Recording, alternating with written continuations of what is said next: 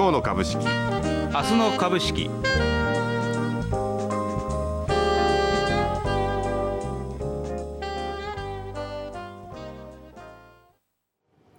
皆さんこんばんは。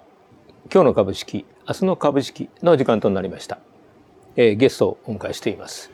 マーケットアドバイザー天野秀夫さんにおいでいただきました。天野さんよろしくお願いします。よろしくお願いしますえー、5月30日、えー、東京株式市場、日経平均は強いですね、えー、バブル後バブル崩壊後の高値連続して更新と。更新と、えそんな動きになりました、えー、指数振り返りからいきたいと思います、えー、日経平均はあ昨日の終値に対して94円62銭高い。3万1328円16銭トピックスは反落となっています。1.43ポイント値下がりして2159.22。JPX 日経インデックス400もマイナスです。9.23ポイント値下がりして19,585.09。プライム市場指数も反落ですね。0.73ポイント値下がりしています。1111.13。えー、マザーズ指数はこれは続伸になりますかね。はい、強いですね。14.15ポイント値上がりして747.61、えー、ということですね。えー、どうでしょうか。また戻っちゃいましたね。先週金曜日の日経平均高トピックス安。トピックス安ですね。まあ、特にこれ、値下がり銘柄数がこれ本日プライムで1197。あ、1197。値上がりは574しかないんですよね。そうですね。はい、えー、65%の銘柄が値下がりして、うん、えー、値上がりは31%しかないという、はい、そんな、えー、当落の状況になってます。はい、全般はその、どうしてもやはり高値警戒感がやはり出て、あそうなんです、ね、薄く広く、えー、利益確定売りが出た。はい。一方、日経平均でいうと、実はこれ本日、あの、高寄りして始まってマイナスゾーンに全場一度潜ります。はい。そして、えー、はい、えー、午後になると、上昇、プラスゾーンに行って141円高まであったんですね。あこれ実はマイナスに振った理由が、えー、昨日アメリカがお休みでしたから。そうなんですよね。はい。あの、これ為替の動きとほぼ連動してるんですね。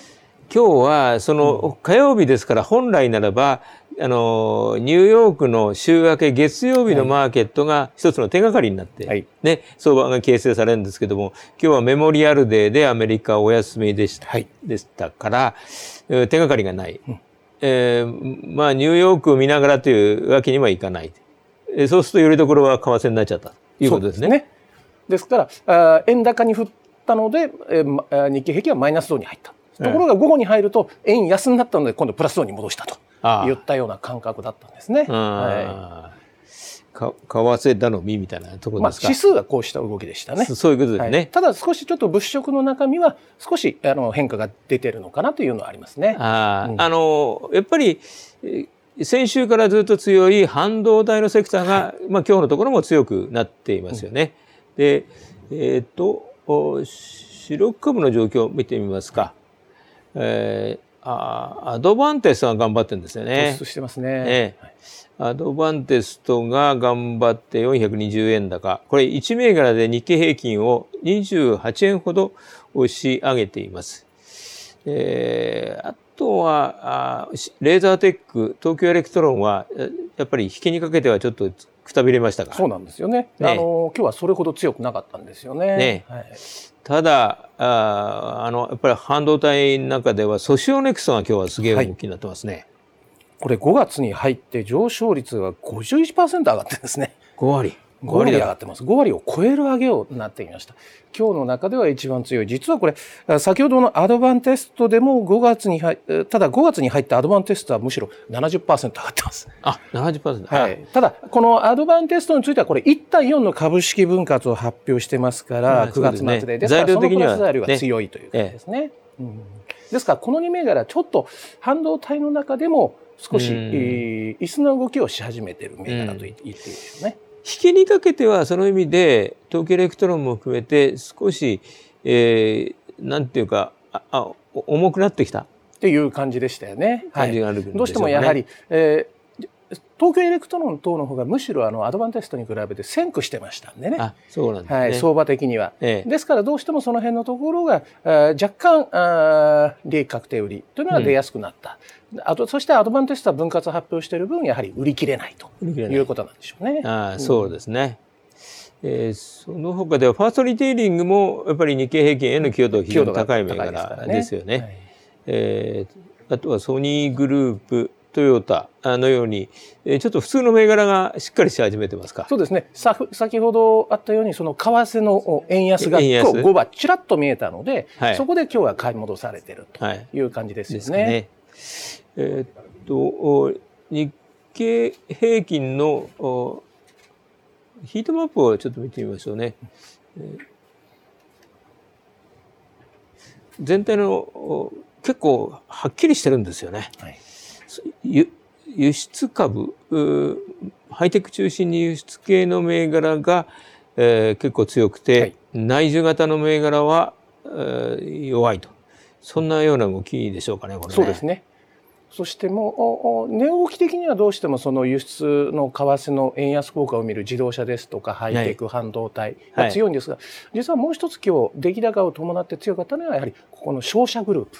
商社大手総合商社、はい、こちらの方は強かったですね。要するに次の主役を探した時にまあ海運株に代わってこの商社というのが、はい、あ昨年の以来の相場の中で出てましたから、ええ、どうしても資金がちょっと目先が触れ、えー、物色動向が不透明になると最近はこの総合商社に資金流れる動きが出てます、ね、あそんな感じですね。うん、あまあ、あのここら辺は背景にはやっぱりバフェット効果みたいなものがね、はい、ね下で支えていて、はい、えー、まあそれが折に触れて出てくるんでしょう。それでまだ利回り面でも買えるような銘柄ですからね。はい、えー、そこ、うん、まあなんかなんかこう人気の変化があるとここに、えー、戻ってくるという形になるのかもしれませんね。ねね今は、えー、はい、あとはどうでしょうかね。えーえー、金曜日えー、ちょっと悪材料が出ていて、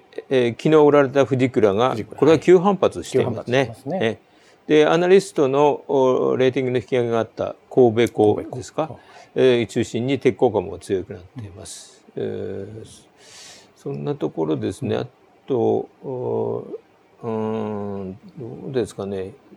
機械株も比較的強い銘柄が多い。というところでしょうかね。ですから内需セクターがやっぱり弱い弱いという感じですね。それに対応して、はい、ね。真ん中のところに高い銘柄が集まっちゃってます。うん、まあこれはちょっとあまり良くないことではあるんだと思うんですけどね。まあどうしてもここまでの上げがどうしても半導体製造装置値傘の一本足打法的なところがありましたからね。そうなんですよね。ですからちょっとこの辺のところもうちょっと物色に厚みがついてくればいいんですけどね。ね厚みが出てくるようだと全体しっかりしてくると思うんですけどもね。はいえー、ちょっとそこら辺のところは今の相場の一つの難点なのかもしれませんね。えー、ともう一つ、えー、225の、えー、採用銘柄の当落の状況ですね。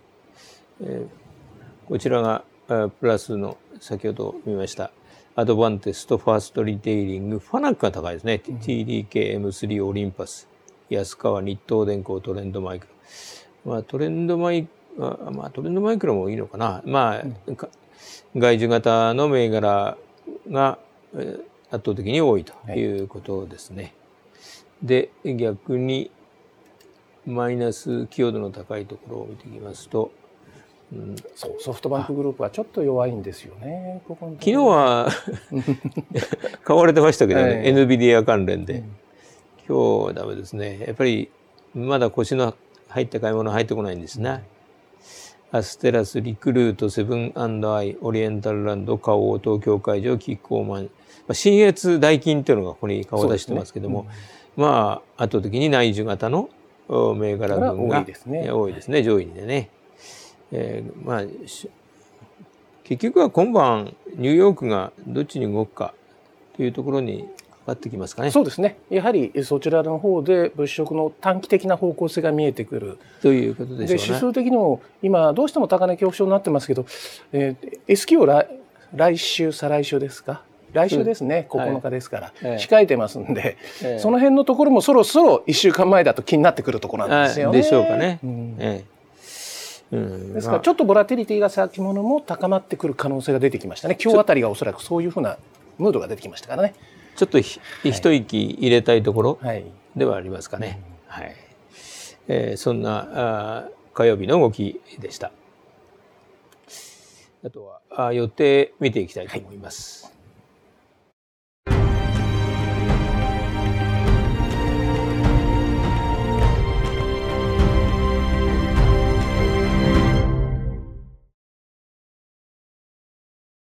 株式、明日の株式です。えー、今晩のアメリカでの予定ですね、えー、3連休明けとなりますけれども、えー、S&P コアロジック経営シラー住宅価格指数、まあ、3月の数字、まあ、前の数字なんですけどね、でも住宅の統計数字としては一番信頼感が置かれているというそんな数字なんですけども、えー、まあ今の相場にはなかなか効かないでしょうかね。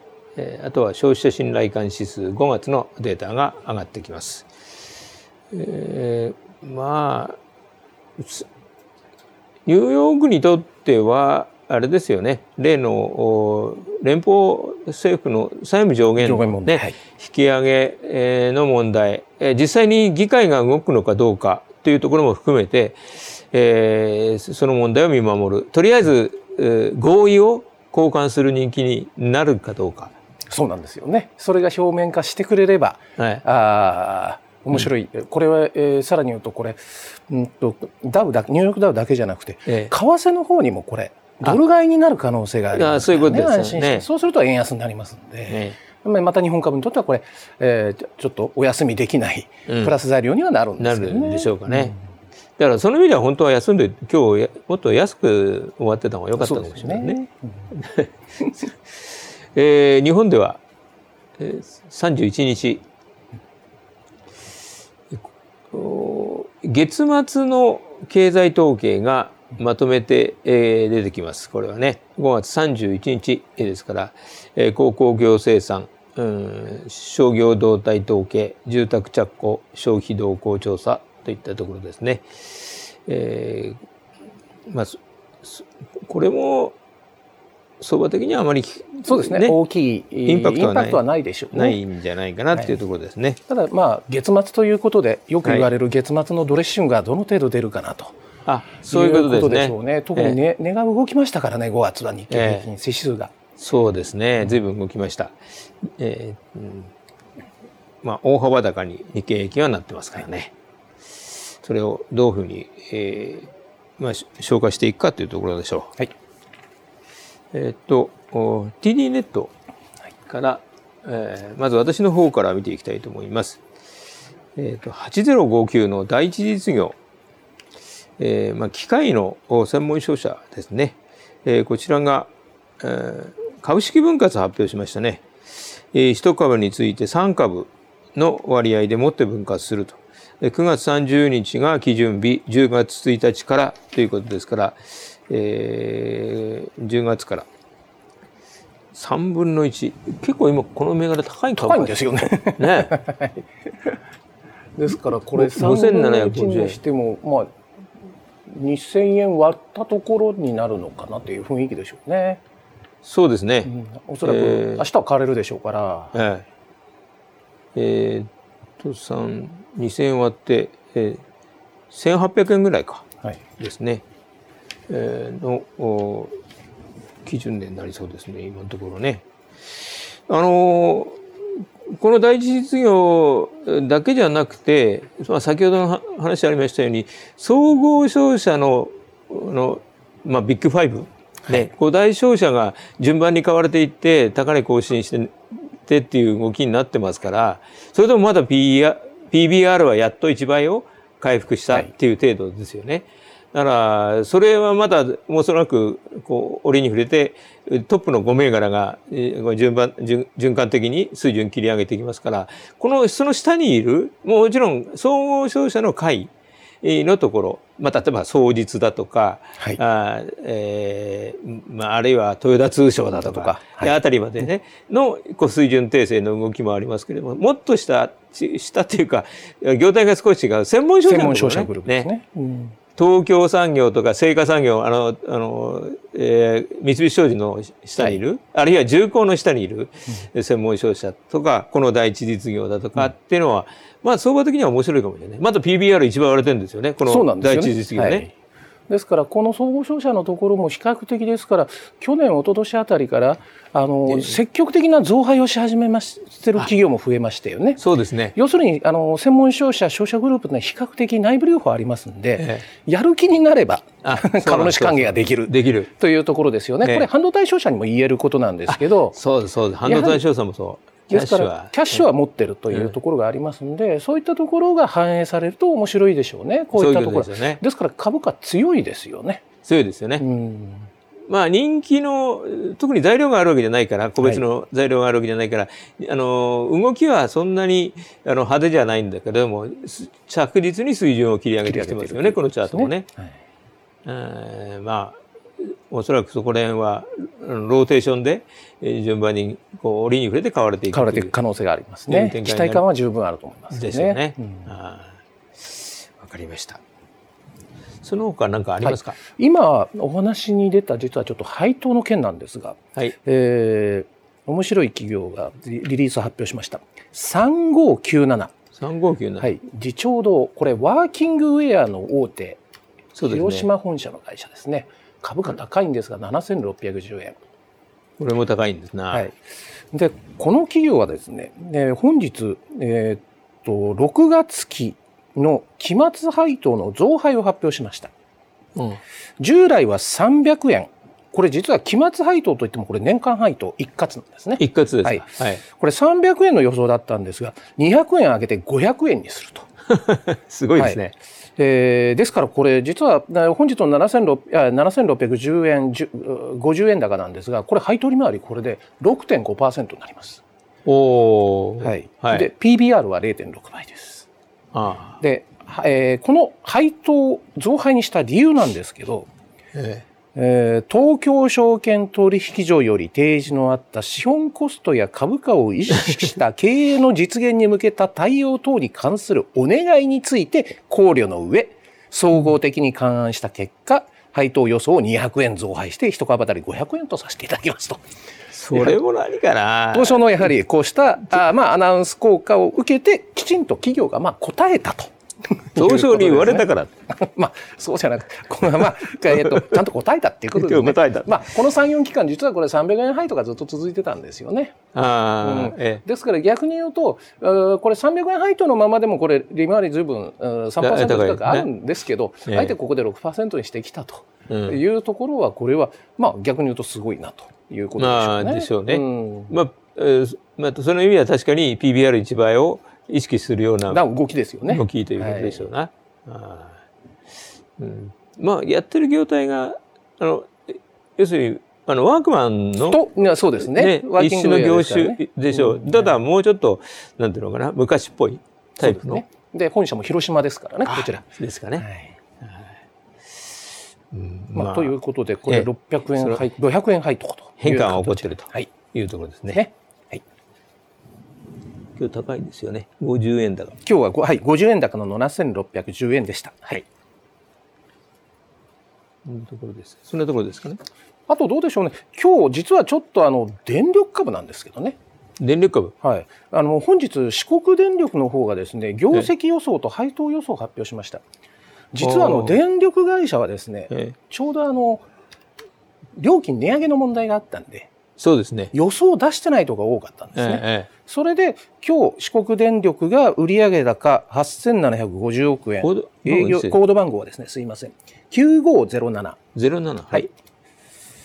えー、営業利益はこれ、えー、350億円、経常利益は380億円で黒字転換と。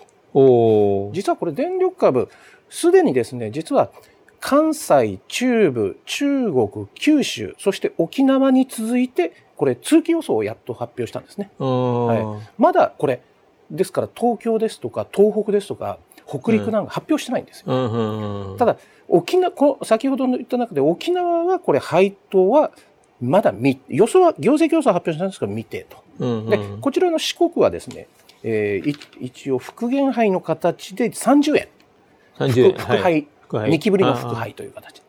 ですから実は全力株ここのとこ随分やっぱりあの上がってきてるんですよね。上がってきてますね。うん、はいえー、まあ原子力の問題が随分長引いてなかなか決着しないしてないんですが、原発の件が、まあしかしこうした形で、ね、電力もこれ副配配当に戻ってきてるという形になってますんで、この辺のところはまあ3期ぶりのこれ、えー、四国の場合は経常営業と経常段階での黒字転換ですから、うん、ちょっとあ電力も面白い動きになってきてるのかなというふうなことは思いますよね。強いですね、これもね。強いです。電力はここのところ強いんですよね。不思議と。うん、はい、950円ぐらいね。200円ぐらいも上がってんのか。3月から。やはりあの NISA なんかに入れるとなるとやはり電力っていうのは今後回復するだろう根拠は少なくとも回復するだろうっていうので安心感ありますからね。まあそうですよね。うん、うん、長期保有にはいいのかもしれないね。はいまあ、ということで、まあ、意外に電力株も今後、はい、こうした形で通期予想また配当予想というのは発表されてくる企業があるでしょうというお話でした。わ、うん、かりました。はい、えー、四国電力で、えっと、プレあのプレゼントと、えー、お知らせがありますね。こちらにありましたね。熊野さんの5本。あ、いきますか。えー、第一生命経済研究所の首席エコノミスト、熊野秀夫さんの新しい5本。インフレ課税と戦うという5本。えー、5冊をお預かりしていますので、5名の方にプレゼントしたいと思います。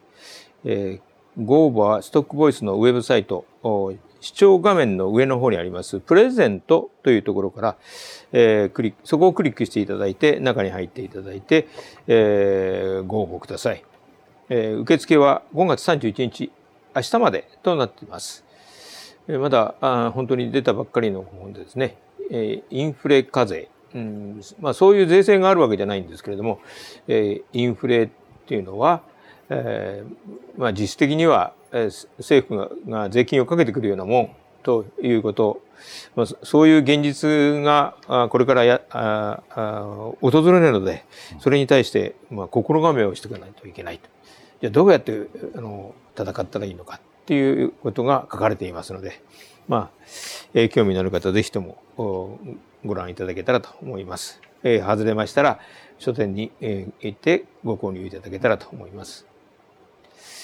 もう一つはですね、これはテクニカルアナリスト協会、日本テクニカルアナリスト協会がお送りします、はじめの一歩、テクニカル分析、その見逃し帳ですね、ストックボイス YouTube チャンネルで配信しています。先週から配信スタートしました。第4回、これはテクニカルアナリスト協会の理事長、そしてストックボイスでもおなじみの東野幸俊さんが、相場を見る上でよく、まあ、使われています。サイクル分析、一目均衡表、騰落レーショまあ、これはテクニカル分析で、えー、まあ結構有効な、あの、指標と思うんですけども、まあそれについて、えー、基礎からお話しいただいています。えー、動画の視聴はストックボイス YouTube チャンネル、またはストックボイスのウェブサイトにありますバナーをクリックしていただいて、えー、それで、そしてご覧ください。えー、次回の放送は来週金曜日、6月9日の夕方5時からになります。テクニカルアナリスト協会の副理事長、中村克彦さんですね。えー、中村さんがロウソク足の9つの基本形、そして相場の始まり、えー、転速を探る特徴、うん、についてお話しいただけると。まあ、そんな内容になります。えっ、ー、と、最後にグローベックスの米株先物、えー、強いですけどね、一応しっかりしてます。ダウで50ドル高、えー、ナスダック100が90ポイント、えー、SP500 も14ポイント、それぞれプラスとなってますが、昨日の今頃のところはもうちょっと高かったような気がしますけど、うんね、一日経ってまあちょっと伸び悩みっていうのも困ったもんですけどもまあまだ何とも分かんないよってみんな休んでるんだよね。そうなんですねまだ、ね、頭の中がまあ、ね、煮詰まってないからよく分かんないっていうところなんだと思うんですけど、まあ今晩のニューヨーク市場ちょっと注意しておきましょう。うん、えー、今日の株式明日の株式、えー、マーケットアドバイザー天野秀夫さんと岩本でお送りいたしました。天野さんどうもありがとうございました。ありがとうございました。ここでポッドキャストをご視聴の皆さんにお知らせです。私たちのポッドキャストは23年5月31日をもって配信を終了することになりました。ただ今日の株式明日の株式については引き続きストックボイスウェブサイトで継続して放送してまいります。生配信は無料でご視聴いただけますのでぜひストックボイスウェブサイトからご覧ください。また有料会員様向けのサービスとなりますが音声のみの見逃し配信もご視聴いただけます。詳しい情報はストックボイスウェブサイトのお知らせページをご確認ください、えー、終了までの期間中引き続きポッドキャストをお楽しみいただけます。今までポッドキャストでご視聴いただきました皆様誠にありがとうございました。ストックボイスでは今後も個人投資家の皆様に価値あるコンテンツを提供することを目指してまいります。引き続きご愛顧賜りますようお願い申し上げます。